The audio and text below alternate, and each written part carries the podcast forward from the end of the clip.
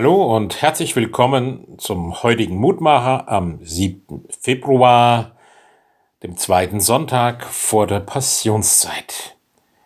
Wir hören auf die Losung aus Jesaja 65, Vers 1.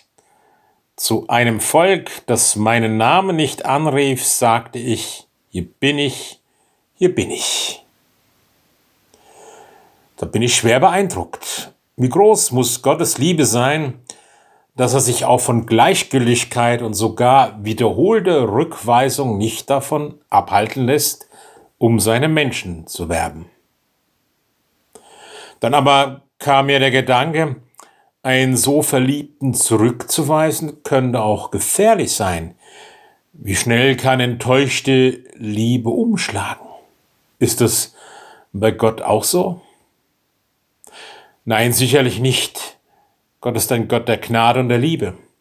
Und dennoch mahnt mich das Wort für heute, Gottes Liebe ernst zu nehmen und darauf einzugehen.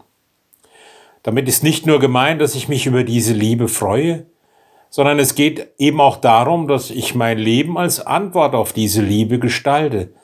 Mit meinem Leben soll ich Gottes Liebe ehren und seinen Willen leben. Alles andere wäre tatsächlich billige Gnade so würde ich Gottes Liebe nicht ernst nehmen und das wäre letztendlich doch schade.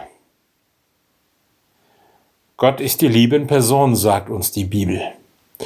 Sein Name, wie er uns im Alten Testament begegnet, Jahwe, macht es schon deutlich. Ich bin für dich da. Aber die Liebe, auch Gottes Liebe, erwartet eine Reaktion. Wenn sie mir teuer und wertvoll ist, dann hat das Konsequenz für mein Leben. Ich werde versuchen, immer mehr so zu leben, wie es ihm gefällt, nicht aus Angst vor seiner Reaktion, sondern weil auch ich ihn so lieben beginne, weil es mir zum Herzensanliegen wird.